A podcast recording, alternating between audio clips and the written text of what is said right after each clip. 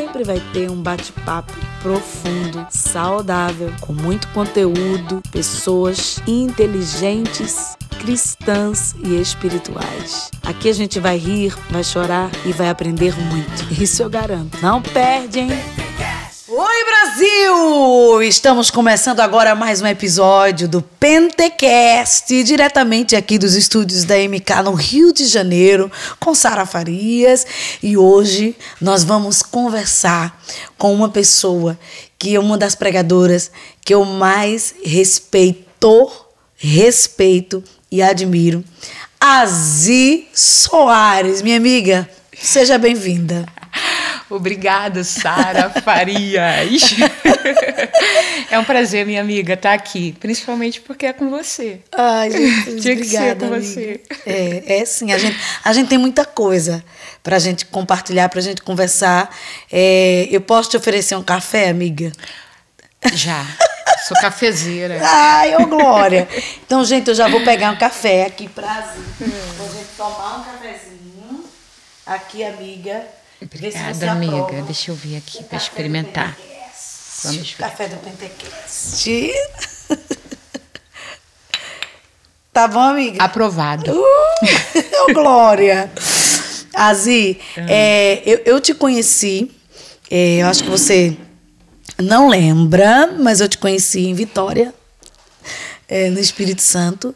É, o pastor André não estava, né? O pastor André não eu estava. lembro. Ele tinha passado mal dentro do voo. E Meu saiu. Deus. O voo tinha fechado e ele começou a passar mal. Meu Deus. E assim foi muito assustador, porque eu olhei pro André e ele estava espumando e amarelo. Jesus. Só que tu não sabe como que eu agi. Eu gritei quando vieram. Eu peguei a carteirinha, a carteira dele, anotei o número do celular e falei: pode levar que eu tenho um compromisso. Amiga! Esposa desnaturada. Mas o pro- eh, você estava muito focada no propósito, na, na, ali naquela responsabilidade, né? Uau! Quando, quando o voo subiu, aí eu me achei desnaturada. Eu falei, gente, por que eu fiz isso? Por que eu não fiquei com meu esposo? Mas na hora eu não. Na hora eu não, realmente eu fiquei preocupada, mas eu pensei que aquela igreja devia ter trabalhado um ano por aquele dia. Verdade. E que se eu não estivesse lá, né, ia comprometer todo o trabalho deles. Primeiro eu não ia te conhecer também naquele dia. É, olha a perda, Mas o, inestimável. o, mas o pastor filho. André superou isso, ele superou. Superou, né?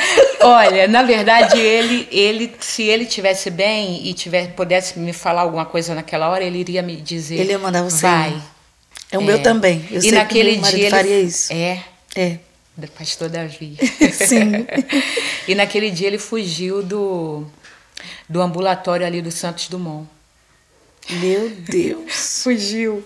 Queriam levar ele para o hospital, tal. Aí ele fugiu.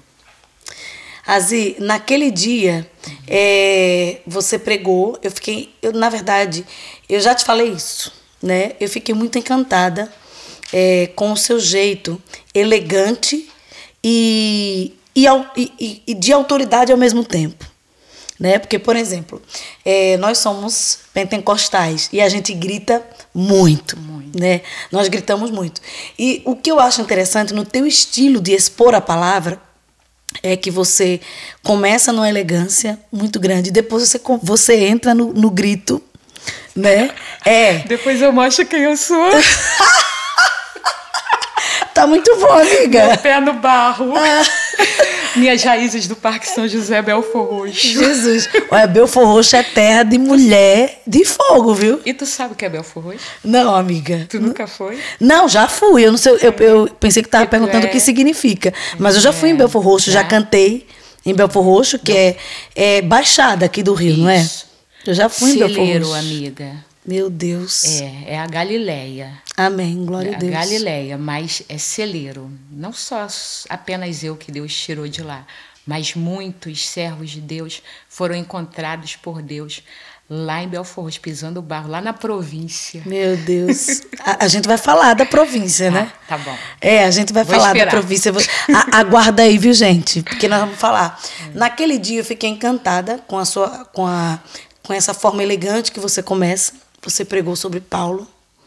É, Paulo escrevendo as cartas. E, e, eu lembro como se fosse hoje você. É, é, você falava que tudo aquilo estava acontecendo na vida dele e Paulo escrevendo. E você fazia assim, com a mão. Ficou muito marcado assim no meu coração. É, eu tenho um respeito tão grande é, por você que no, no meu momento, no meu processo difícil, teve um dia que eu liguei para te aperrear. Aliás, não foi só um dia. Mas não me aperreou. Eu, eu liguei mais de uma vez, né, amiga? liguei mais de uma vez para você me ouvir. E você me ouviu e pôde compartilhar comigo momentos difíceis também, né? Uhum. Momentos difíceis que você também já atravessou.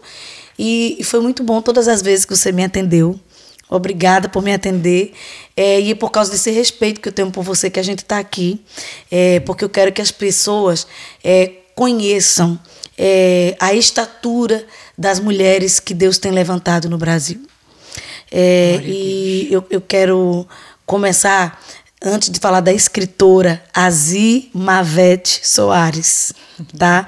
Me fala desse nome, amiga, Azi Mavete. Com, como foi que veio esse nome para você? Eu não estava lá na ocasião da escolha. Mas ó, é assim. Meu pai sempre amou a Bíblia. Né? Eu leio hoje livros que meu pai lia em, na década de 70. Meu Deus. É. É. E só que eu pensava até que esse livro tinha sido escolha do meu pai, mas não, apesar dele ser um nome bíblico, com enfim, bíblico. Não, foi minha mãe. Meu pai queria que meu nome fosse Esté. Esté foi o primeiro livro que eu escrevi, né? Livro de Esté. É, meu pai queria que meu nome fosse Esté, só que minha tia zoava meu pai dizia que me chamariam assim: Esté isso, Esté aquilo, Esté aquilo outro, entendeu? E minha mãe implicava, achava que era de alguma namoradinha, mas não é porque ele gostava da Bíblia. E minha mãe, sem muito conhecimento bíblico, porém, ela conheceu uma pessoa, acredite, que se chamava Zimavete.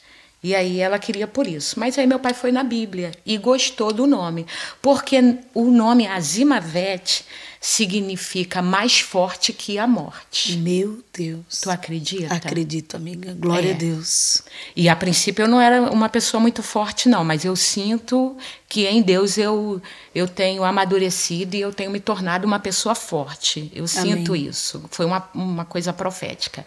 E na Bíblia, Azimavete era um homem e era um guarda do tesouro do rei.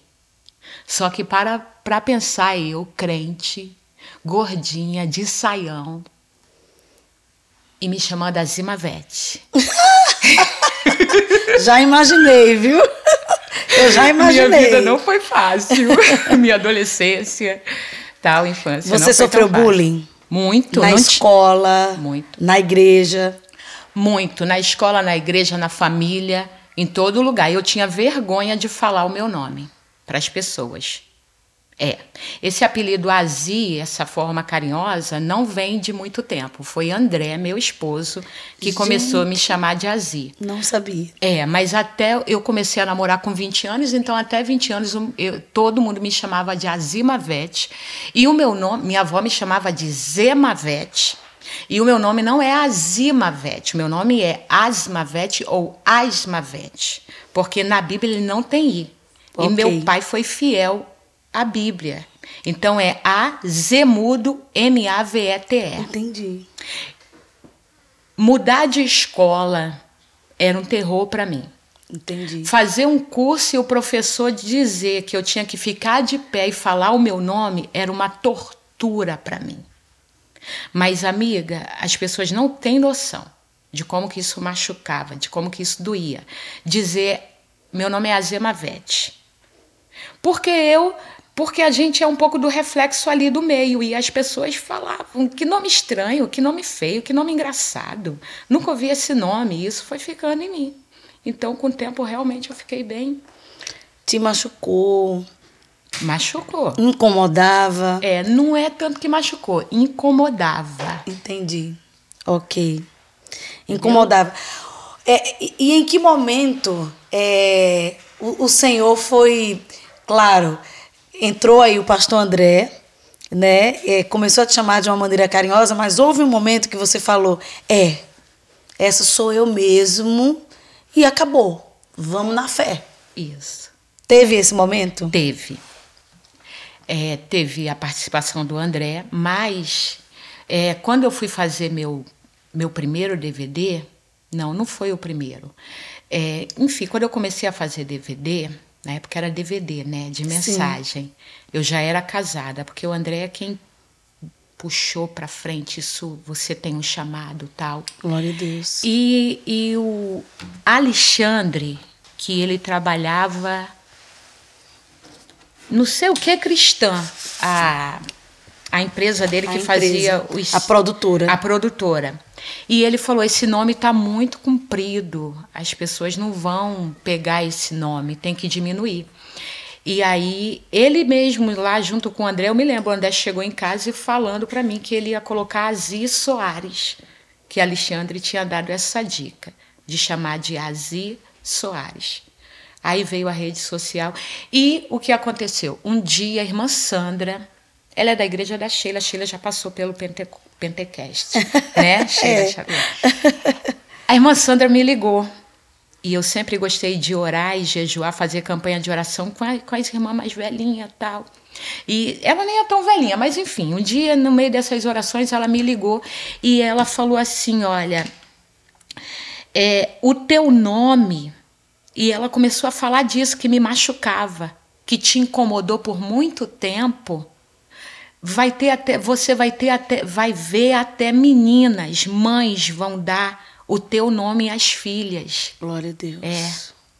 E a partir daquilo ali eu comecei a a falar não, então meu nome é porque Deus já tinha um propósito de eu ser diferente. Amém. Ele me deu um nome forte porque ele tinha um propósito. Eu comecei a entender isso. A partir daí. Que Já era adulta. Que bênção. É, qual foi o papel do pastor André nesse, nesse despertar da pregadora? No despertar da pregadora? É, da pregadora Azi. Né? Uhum. Você já pregava? Já, desde né? acho que uns oito anos de idade. É. Então vamos voltar. é, vamos voltar para os oito anos, né, amiga? É, é, como foi que você começou a pregar? Criança. Criança. É, eu sempre gostei muito de ler. Quando eu aprendi a ler, eu me apaixonei por ler. De maneira tal que eu li, eu, minha mãe de vez em quando tinha que tomar cuidado que eu falava palavras indevidas e ela falava: "Menina, tu ouviu isso aonde?" Falava, eu li. Leu aonde? No jornal que eu achei assim na rua. Se eu achasse um jornal na rua, chegava num consultório, eu lia de revista, pedaço de papel, eu li. E eu me lembro, Sara, que eu fiz uma casinha. Eu, filha de um assembleiano, não podia brincar na rua. Era uma cultura da época. Filho de crente não brincava na rua, principalmente menina. Meu Deus. É. E aí o meu pai liberou, meu pai amava livro, livros, e ele liberou uma parte da estante para eu fazer uma casa de dois andares. Porque tu lembra, até hoje os recs devem ter isso, mas tu lembra as estantes que abria assim, Lembro. aí dentro tinha repartição? Lembro. Meu pai tirou os livros e ele fez é, sofazinho de caixa de fósforo e eu montei uma casinha. Tinha primeiro, tinha segundo andar, tinha minhas bonecas, ficava ali. Ali eu achei os livros do meu pai. E eu comecei a ler o livro, aqueles livros. Eu li um pedaço aqui, um pedaço lá, porque eu estava ali brincando, ali eu lia. E um dia eu li num livro dele, eu devia ter oito anos. O livro dele, o livro tinha uma parte que é o Salmo 86, versículo 10, que dizia assim: Porque tu és grandes e operas maravilhas, só tu és Deus. E ele, o escritor explicava esse salmo. Aí eu gravei, criança, né? Eu gravei aquela mente boa, meu Deus. Me restituiu essa mente boa. Eu creio. Eu Aí eu gravei e meu pai fazia um culto doméstico. No culto doméstico a gente fazia de tudo. Um cantava, o outro dirigia o conjunto, tinha conjunto de criança, tinha tudo. Aí eu pedi, eu quero pregar. Eu preguei aquilo que eu tinha gravado, que eu li no livro. Enquanto eu pregava, meu pai começou a chorar. Aí meu pai ficou emocionado E naquele dia meu pai saiu espalhando. A partir daquele dia que tinha uma pregadora e eu era pregadora. Mas eu só tinha falado. Aí eu falei, pai, é que eu li no livro. Ele, não, mas é assim mesmo que se prega. Tal. Amém. E aí ele começou a espalhar e ele ele, o povo me convidou e ele que preparava as mensagens, não vou mentir, ele preparava as mensagens e ele parava comigo e eu lia e chegava uma hora que eu citava para ele e eu decorava tudo e ele ficava assim admirado, né? Você acha que é, os, os pais perderam a paciência de fazer isso com os filhos? Tem pai que ainda faz isso? Tem pais que ainda fazem isso, só que infelizmente não é a maioria. Mesmo no meio cristão, não é a maioria. Ah, é, eu me lembro da minha, essa coisa de nome que nós estávamos conversando aqui, isso abala um pouco a criança tal. E eu me lembro da minha mãe me contando uma história que estava no livro de Antonieta Rosa. Eu tive muito a influência dos meus pais. Eu me lembro da minha mãe, Antonieta Rosa, ela escreveu, acho que é da década de 80 esse livro, que ela escreveu A Mulher e o Poder das Pequeninas Coisas. Ah, eu já vi esse livro. Já Nunca li, mas eu já vi. A minha mãe tinha esse livro. Então, maravilhoso. E o meu, a minha mãe, ela deve ter percebido em mim. Eu era uma criança que eu chorava demais por causa do meu nome na chamada, quando me chamava para ler. Só de falar o meu nome eu já começava a chorar insegura, isso foi me dando uma insegurança. Aí eu me lembro que minha mãe contou, esse livro contava uma história de uma menina. Minha mãe me contou essa história porque ela deve ter percebido e queria me mostrar a minha importância Entendi. tal. De uma menina que ela contava assim: os pés da menina disseram. Ah, Já eu emocionada, pé. amiga. oh, como eu amo minha mãezinha. Aí ela contava que essa menina, os pés dessa menina, disseram assim: Ah, eu sou pé, eu tô aqui embaixo, ninguém me vê. Eu vou parar de andar. Aí as mãos disseram assim: Ah, eu sou mão, eu não sou forte, eu queria ser pé, eu queria ser os pés, os pés são fortes, também não vou mais fazer nada.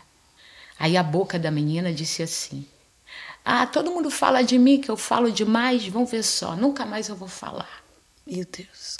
Aí os olhos da menina disseram assim: eu queria ser boca, não vou mais enxergar.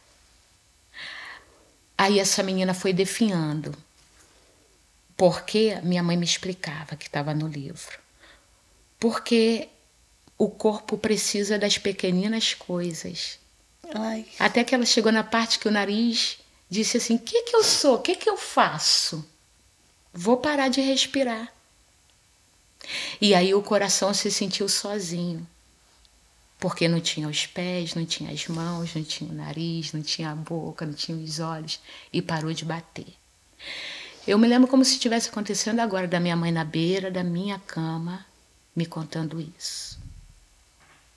Eu me lembro do meu pai parando para ouvir coisas que eu disse que eu via, que eu eu, eu assim, tipo assim, coisa de criança, pai, eu vi uma sombra ali.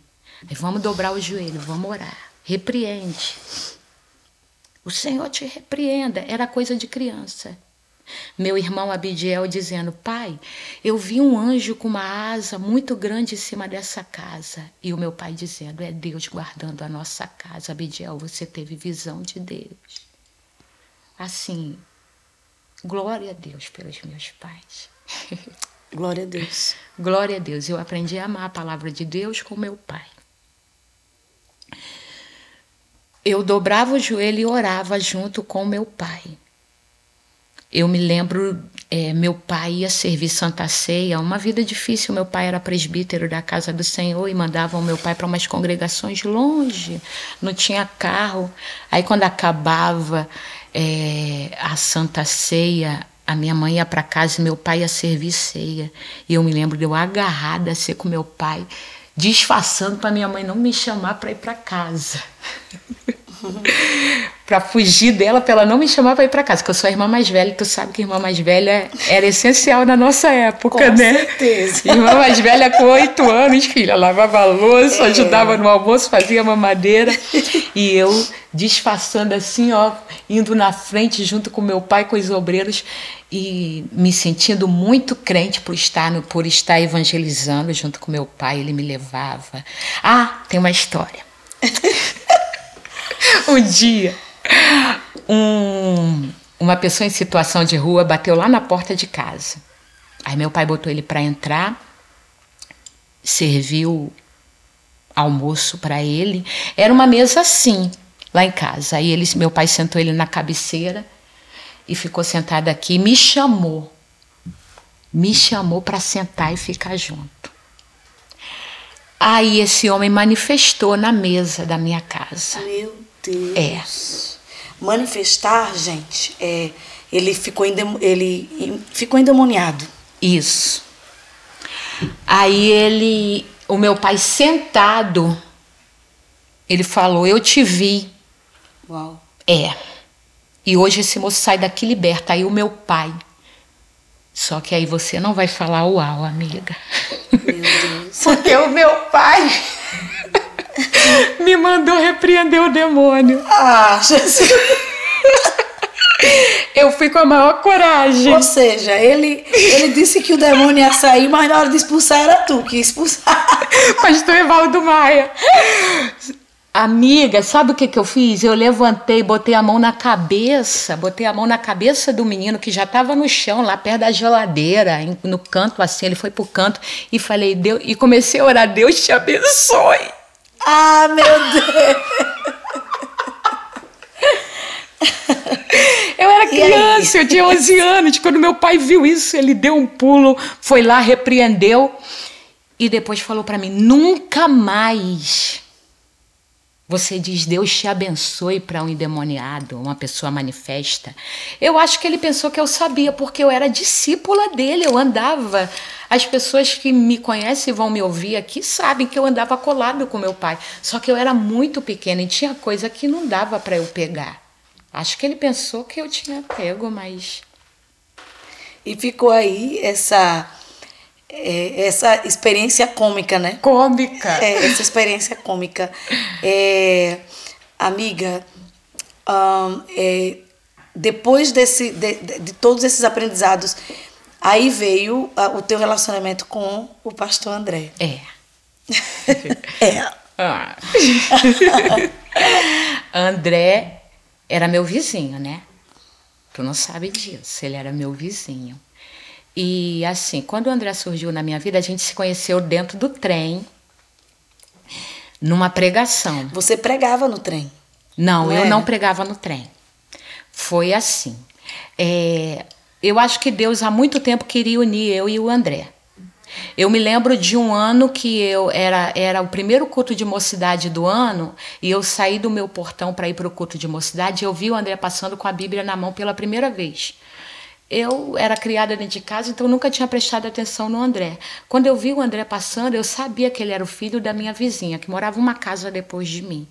Falei, gente, que rapaz lindo. E ele é crente.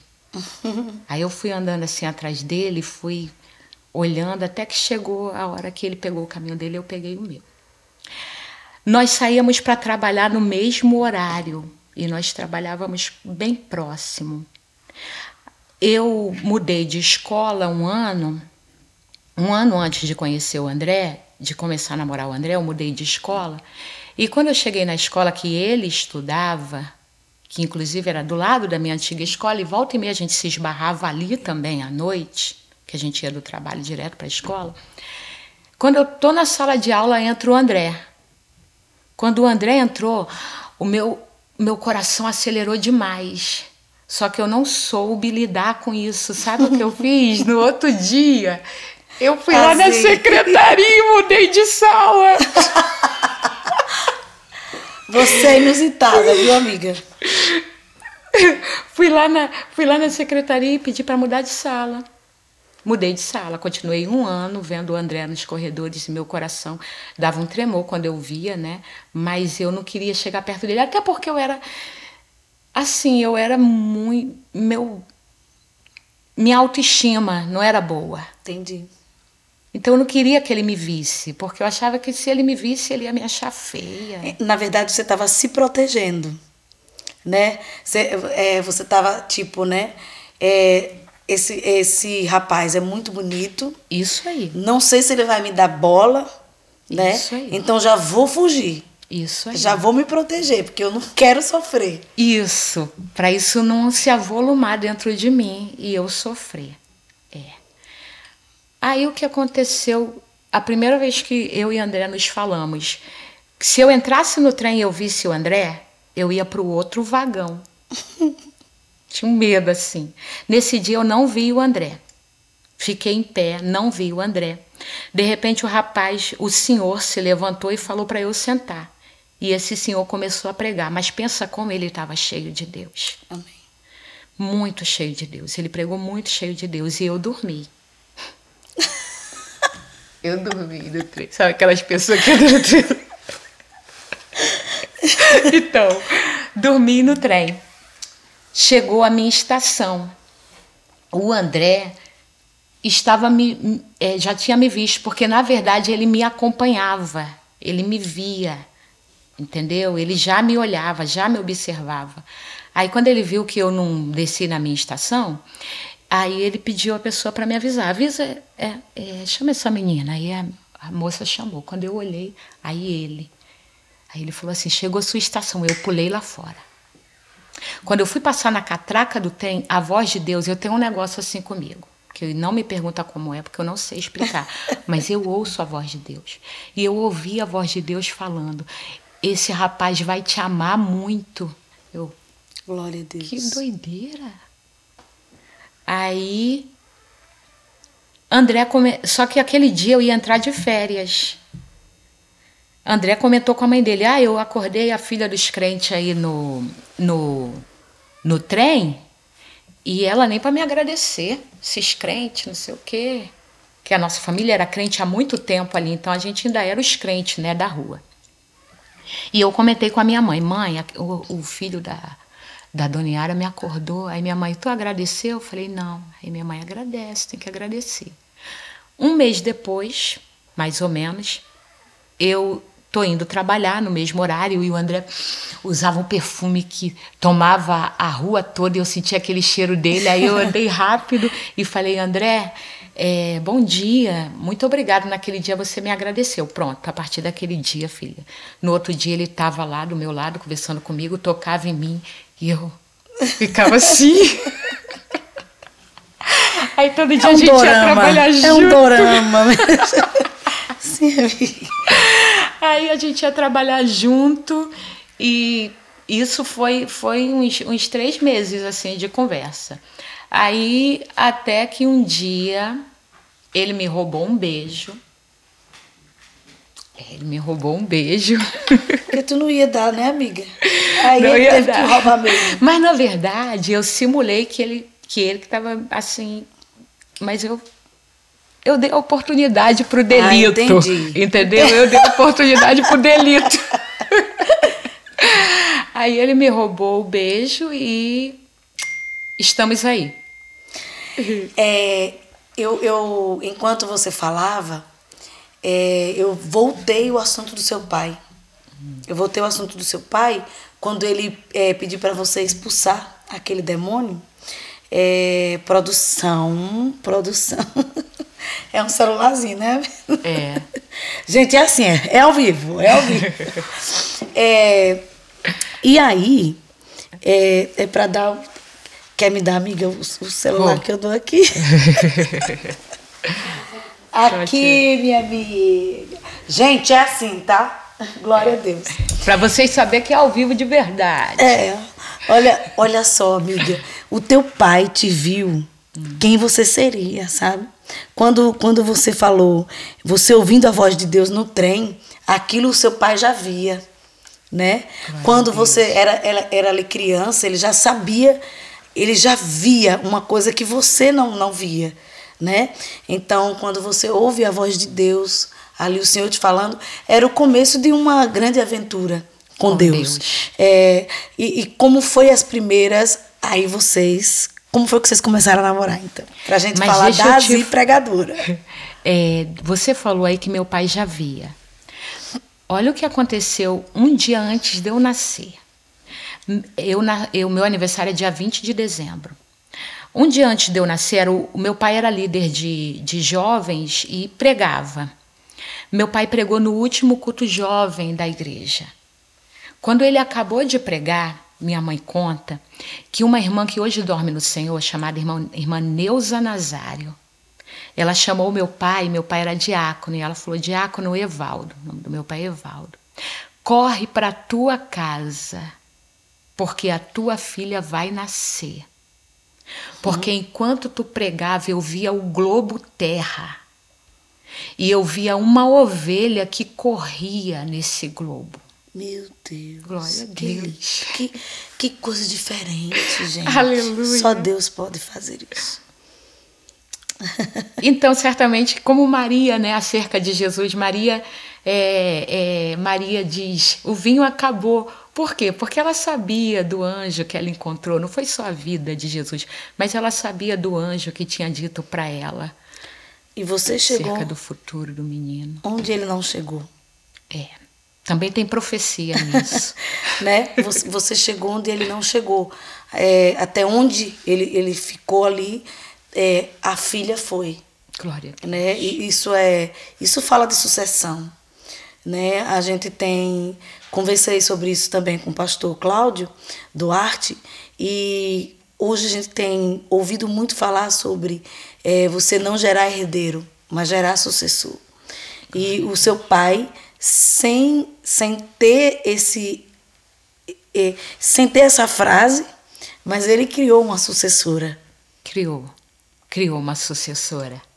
E assim, acreditou.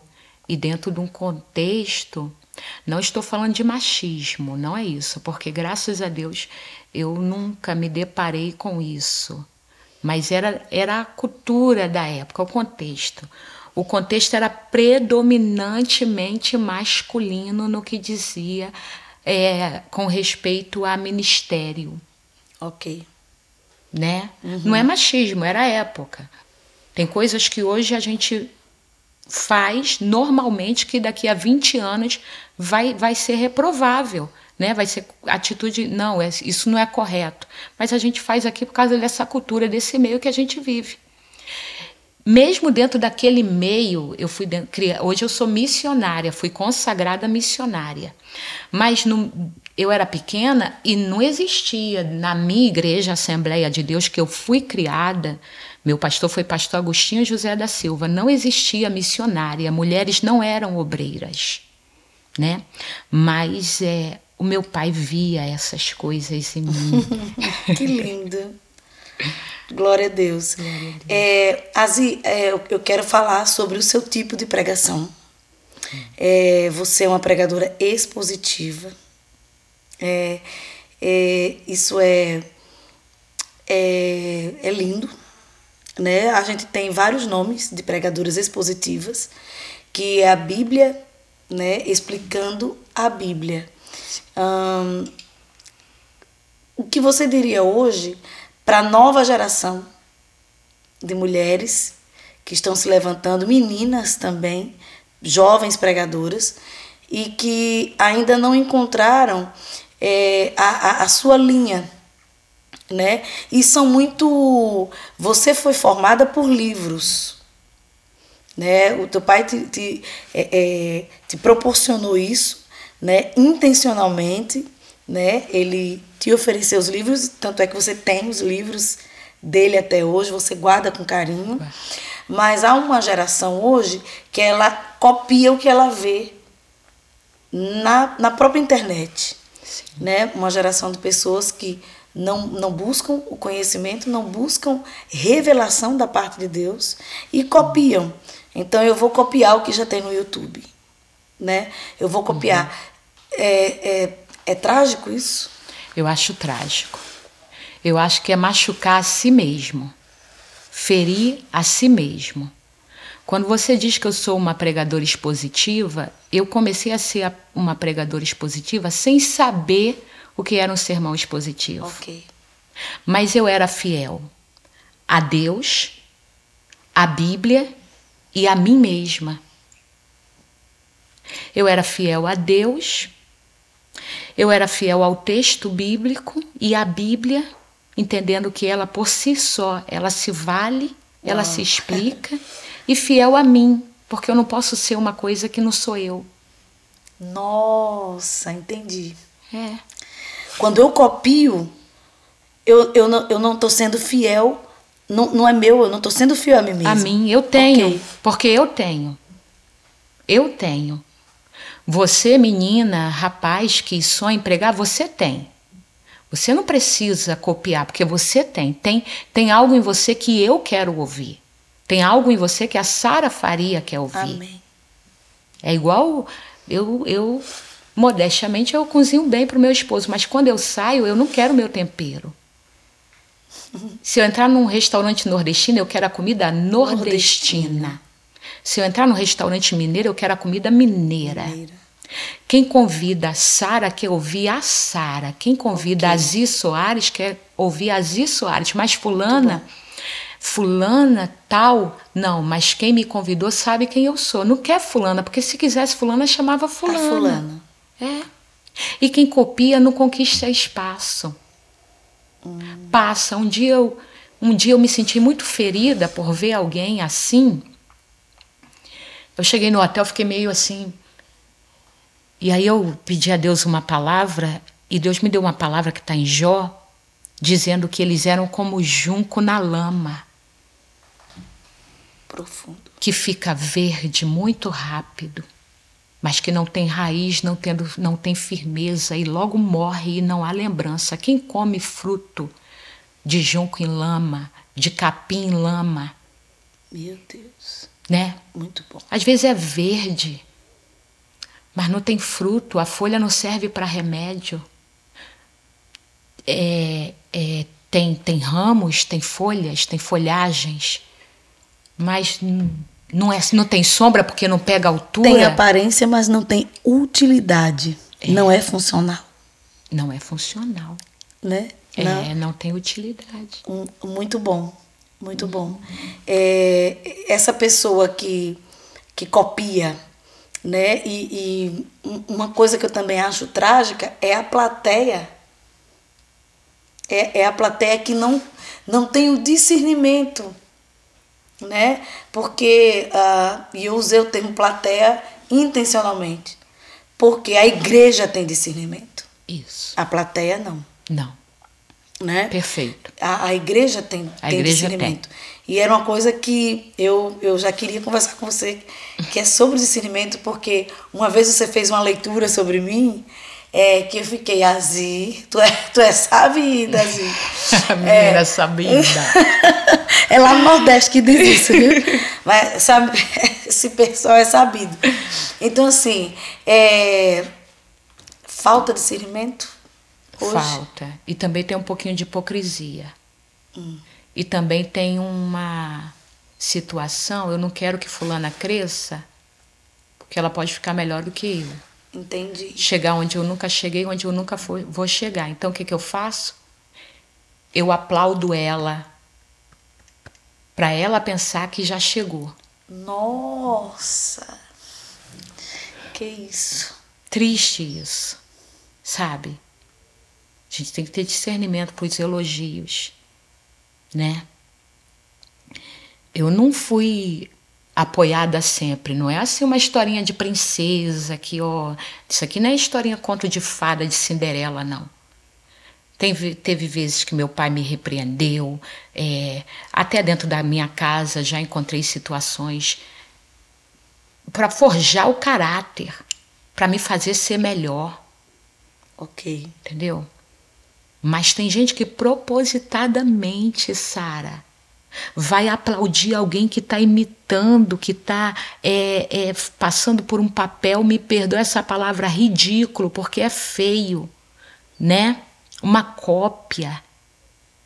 E todo mundo fica desconfiado, por- Porque antes, quando alguém imitava alguém, não tinha o YouTube. Então, Uhum. Você está imitando aqui, vamos falar é, de um pregador Napoleão Falcão. Napoleão Falcão. Só que ali naquela igreja com 100 pessoas, há 10 anos atrás, só 10 sabiam quem era Napoleão Falcão. Só 10 compravam é, a fita cassete na época. Porque eu não sabia. Então, glória a Deus, maravilha. Só que hoje, é, com a globalização, com as mídias, com as redes sociais, a gente conhece todo mundo. Então, quando alguém é, é uma imitação, a gente sabe, todo mundo sabe. Todo mundo sabe. E isso é. Às vezes me vem uma palavra que eu acho muito forte, mas e- essa palavra insiste às vezes quando eu olho para a realidade é, de hoje. Apesar é, de eu não ter tantos anos assim de ministério, comparado a tantas mulheres, né, tantas é, profetisas do Senhor, por esse Brasil afora, com 30, 50 anos de Glória Deus, ministério. verdade. É, então eu não tenho essa, essa andada, essa jornada que essa mulher teve, É, mas eu lembro de uma igreja bem autêntica. Eu lembro de uma igreja com uma autoestima tão elevada que ela não aceitava nada menos do que ser igreja Isso. né? Então nós somos isso, tá? E nós estamos aqui é, para ser isso com muita força, Isso. sem vergonha, Sem vergonha. querer agradar, sem nós estamos aqui para ser, para ser, né? E quando eu olho para a realidade de hoje, a palavra que vem aí cabode Foi-se a glória. Sabe? E aí eu falo, ai Jesus, isso é muito forte. E tem lugar que realmente você olha para um lado, você olha para o outro, e você diz assim, Jesus, o que, que eu vou fazer? Aqui, é, é, você sente isso, Azi? Você sente isso? Sinto. Sinto. Vontade de ir para casa, fechar a porta do quarto, dobrar o joelho e fazer um culto em casa. Jesus!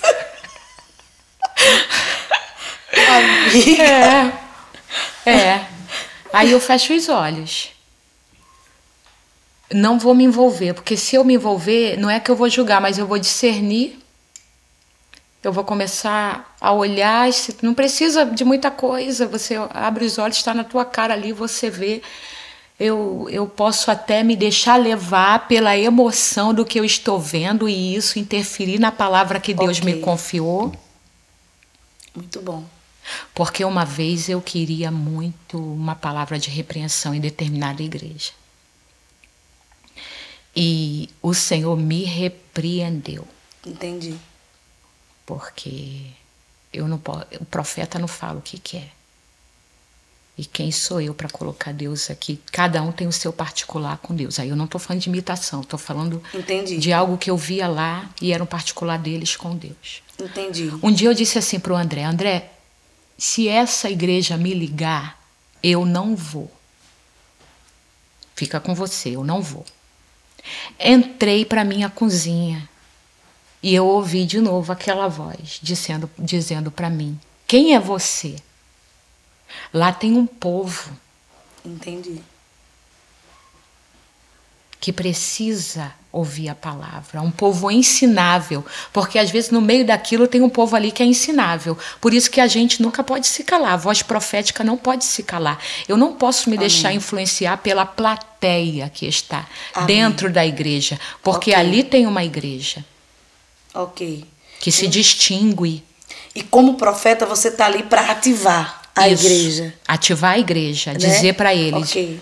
Muito bom. para dizer para o Samuel, Deus Deus está te vendo, né?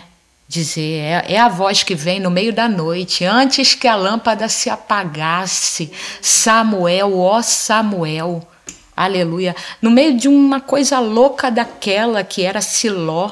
Eli, os filhos prostitutos de Eli, a ponto de Eli comparar a Ana, uma mulher que ora, com uma filha de Belial, não tem nem discernimento para. Ok. Entendeu? Continue, no meio daqui. É, é, O meu ele- ok quer dizer, tô entendendo. Glória a Deus, aleluia. Eu penso que pode, pode amém. É, é a ponto de ele olhar para uma mulher que ora e comparar ela e dizer que ela é uma filha de Belial. Por quê? Porque a maioria, 99% era filho de Belial. Ele está pensando que a Ana tá lá orando, que está lá orando, é mais uma prostituta que foi para lá para se vender pelas moedas dos filhos dele, Ofini e Finéias. Mas ali, naquele contexto louco, Deus encontra um Samuel. Deus encontra, não, Deus levou. Porque Deus tirou Samuel de Ramá. Ele poderia ter sido criado lá, longe da influência Ok. de Ofini, Entendi. longe da influência de Finéias, longe da imoralidade de Ofini e Finéias, longe da displicência, do silêncio de Eli. Ele poderia ter sido criado longe disso tudo e Deus, Deus o usaria, porque Elias foi criado aonde? A gente não sabe, mas Deus nos levantou, nos chamou, nos usou, nos capacitou. Deus não precisava de Siló, mas é para dar respaldo para Aziz Soares, é para dar respaldo para Sara. Então vou botar nesse contexto de podridão, no meio tem um Samuel Meu limpo, Deus. Apto para ouvir a minha voz e com coragem, mesmo menino, para entregar uma mensagem. É interessante que ele vai dormir, né? É interessante que ele vai dormir, né? Gente, é coisa de criança, né? Desenrola, amiga. É, Porque como que alguém ouve uma mensagem contra uma liderança? Tem gente que alguém, tem gente que ouvi, se alguém de repente esse contexto que a gente vive hoje de uma vaidade até no que Deus fala, infelizmente algumas pessoas Se enalte- achar. se achar, ele não, ele vai dormir e deixa para entregar no outro dia. Olha a simplicidade disso, Ok. né? Amigo, ok é o que eu tô entendendo, pra tu continuar. Então, olha a simplicidade. Aí no outro dia o Eli, no outro dia o Eli ainda tem que dizer: "Fala, Samuel, é para falar, não oculta nada". E aí ele entrega tudo. Ah, filha, se fosse hoje, Instagram, rede social, não estou falando contra, só estou falando dessa vaidade de dizer que eu sou profeta. Microfone, holofote, eu tenho uma revelação. e dessa e dessa precipitação também dessa ansiedade para fazer né? Dessa ansiedade para falar muitas vezes atropelando a, a perfeição do tempo. Isso, né? Atropelando a, a maturação. Isso. né? É. a, a, a maturação. É, eu- Tudo tem eu- um tempo e um modo. é eu eu amei quando você falou que Deus levou Samuel para Siló. Deus não protegeu né? Assim Deus não protegeu da cidade né? É, Eu quero falar isso. É. Deus não protegeu a pessoa da cidade. Ah, isso daqui já deu, então vou te tirar daqui, vou te levar para um lugar santo. Que você já falou isso aqui, com outras palavras, né? Mas Deus falou o seguinte: você vai ser criado e forjado no meio disso aqui, né? Glória a E... Deus. Amém. Aleluia. É. Então, no meio dessa plateia tem. Tem Amém. alguém lá que Deus Amém. conserva. O remanescente, né? Amém. É, então, quando eu chego no lugar e eu digo, Senhor, é, os meus olhos só estão vendo aqui ossos secos, né? Eu só vejo ossos secos, mas o Senhor me mandou para cá, né? Então a gente vai ali e faz o que fomos chamados para fazer. Você já pensou em desistir? Já, muito. Não me desviar, não. Mas já pensei muito. É, eu me achava totalmente incapaz para isso. É, o que eu faço, né, pregar para um, para multidões, eu não me via assim. Parece inacreditável, mas eu era muito tímida. Por causa daquela questão, eu não queria me apresentar, porque a primeira Sim. coisa é qual o teu nome. Então eu não me via assim. Então eu acho que a pergunta seria: a- não, a minha resposta é: eu nunca pensei em desistir. Eu simplesmente não pensava nem começar. Entendi. Ok. Começar já era é, já era muita coisa, Já era muita coisa. né? Já era totalmente é, demais. É. Não era para mim, não era para mim. Não era para mim. Mas amiga, é, eu tenho quem te vê pregando, a gente não pensa. Não. Tá? É, porque você prega com muita propriedade. É, e inclusive é, tem um livro, né, da província ao palácio. Ao palácio que fala sobre Esther, que você começou falando sobre Esther, uhum. né? Por que Esther? Porque eu eu amo é, eu amo poderia realmente ser outro, mas a minha primeira, o meu primeiro DVD foi sobre Esther.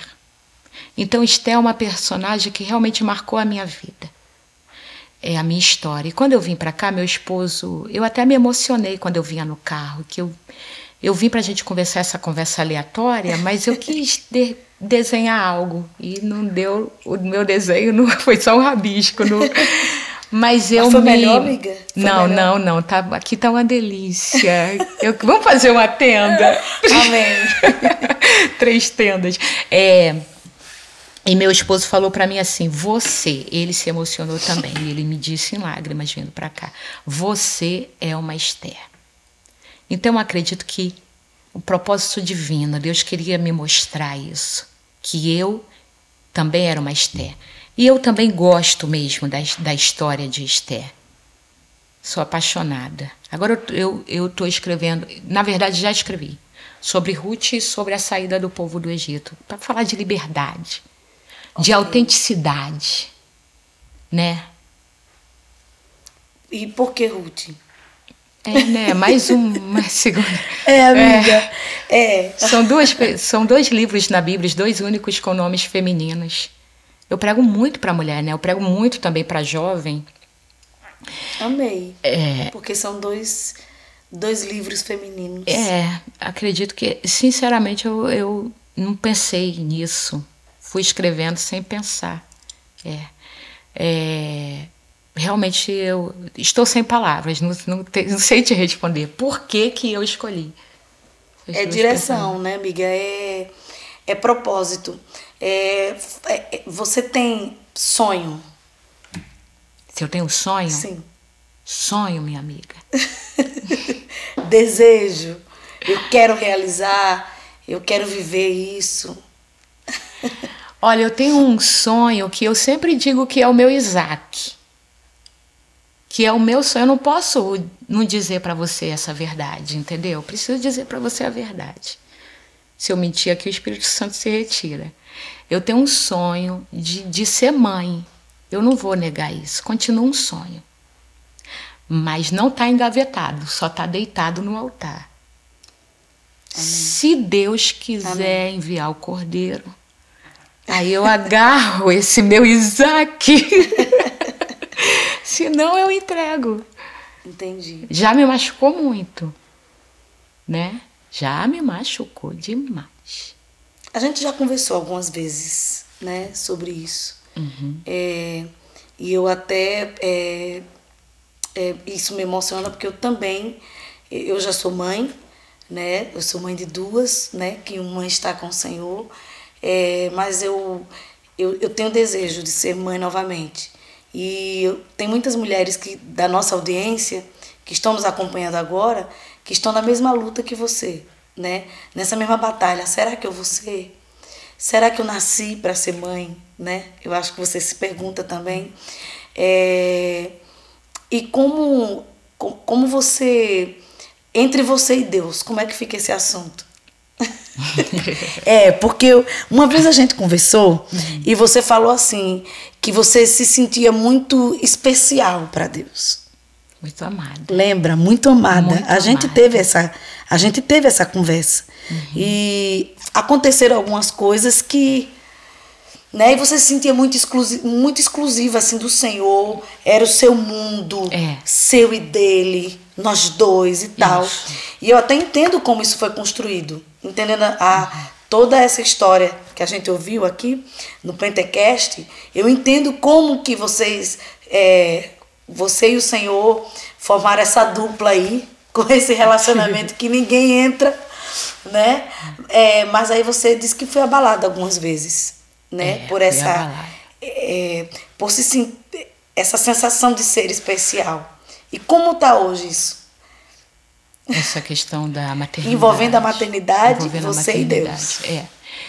É, o meu relaciono, relacionamento com Deus, essa situação de eu me sentir muito amada por Deus, eu acredito é que, que é porque a influência dos homens da minha vida. Ok. né?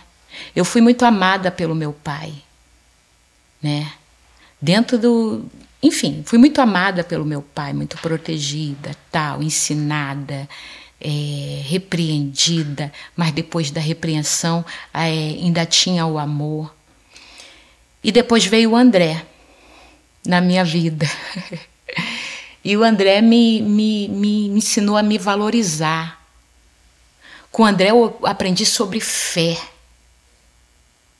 Porque eu fui criada na igreja com meu pai, eu aprendi sobre palavra, com a minha mãe eu aprendi sobre sabedoria, como, como se portar dignamente, uma pessoa de um testemunho. Com a minha sogra eu aprendi assim muito sobre oração. Agora com o André eu aprendi sobre fé, sobre crer no sobrenatural, sobre Deus vai fazer. Amém. Você não pode, mas Deus pode. Deus te garante, Deus abre, Deus faz. Amém.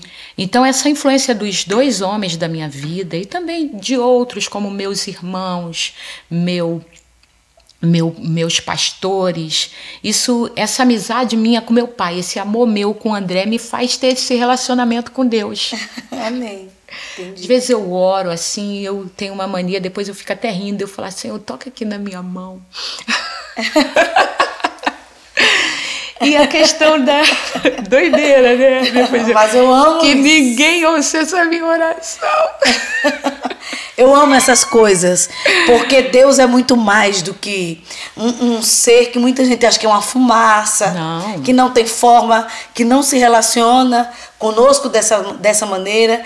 E, e, e são essas, esses mínimos detalhes que nos dão essa consistência de saber que Ele é isso. Uhum. É...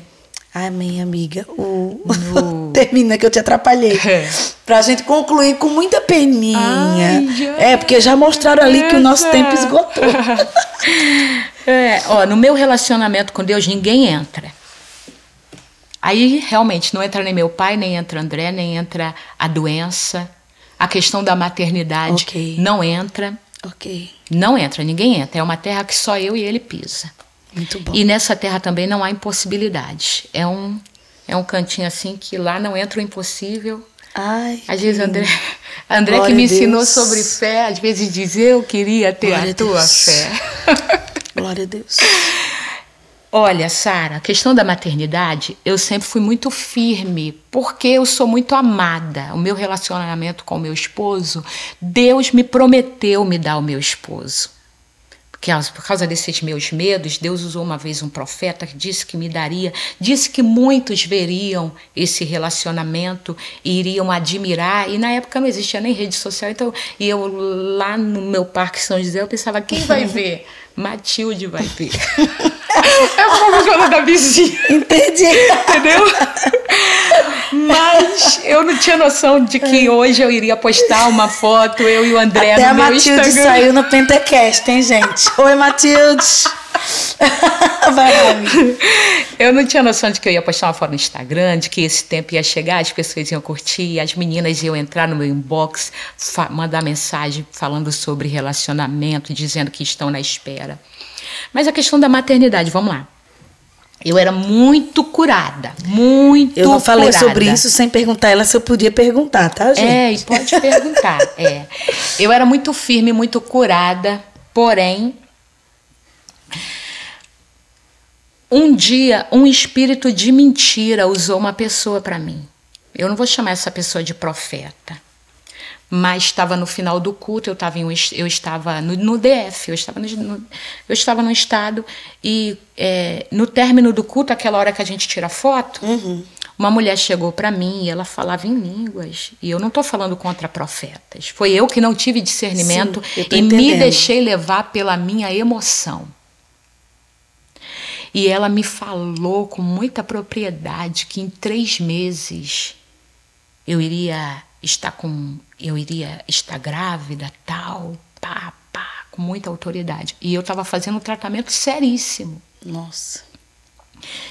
Isso não tem muito tempo. Eu estava fazendo um tratamento seríssimo, injeção na barriga, tal, que, é muita coisa, muita coisa. Então eu, eu queria essa resposta, né? E o inimigo usou essa pessoa.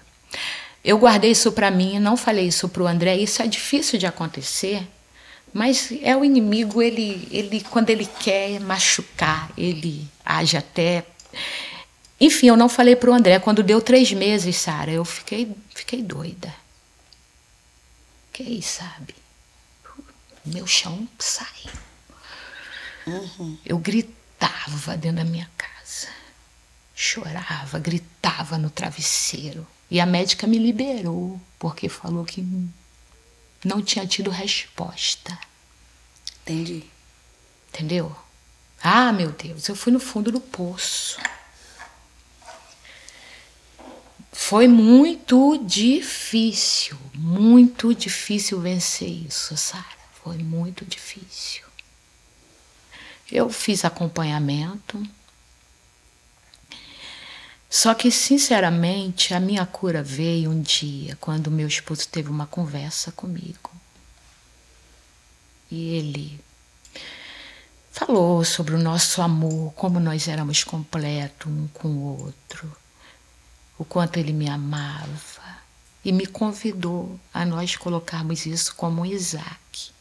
Eu precisei fazer isso. Entendi. Entendeu? E aí eu consegui me levantar, me recuperar disso. Então a importância também, mais uma vez, é do companheiro. É. Né? Do, do companheiro carregar essa dor Isso. com você e, e ser usado por Deus como um, um, um alívio. Uhum. Né? Ele, ele foi um alívio para você Foi. naquela tempestade. Né? Ele foi um, um guarda-roupa. É. Ou um guarda-sol. um guarda-chuva. Guarda-chuva. É. E eu é. Olha eu é. É mesmo. É, eu, eu, eu, eu amei que você teve, teve essa sensibilidade de falar sobre isso, porque tem muitas mulheres é, passando, atravessando por isso.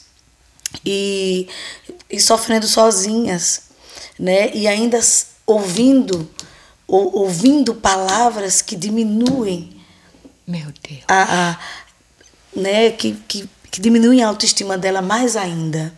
E foi muito bom você ter compartilhado sobre isso com a gente. E eu quero te dizer, minha amiga, que quando essa tua vitória chegar aí, tá? Eu vou engajar na tua vitória. Vamos Eu tô- receber eu- vitória é, junto. Eu tô engajada na amiga. luta, eu vou engajar na vitória, viu? Eu vou curtir muito, glória a Deus. Eu quero te agradecer, Azi, é, por essa conversa. É, muito obrigada, pastor André, também.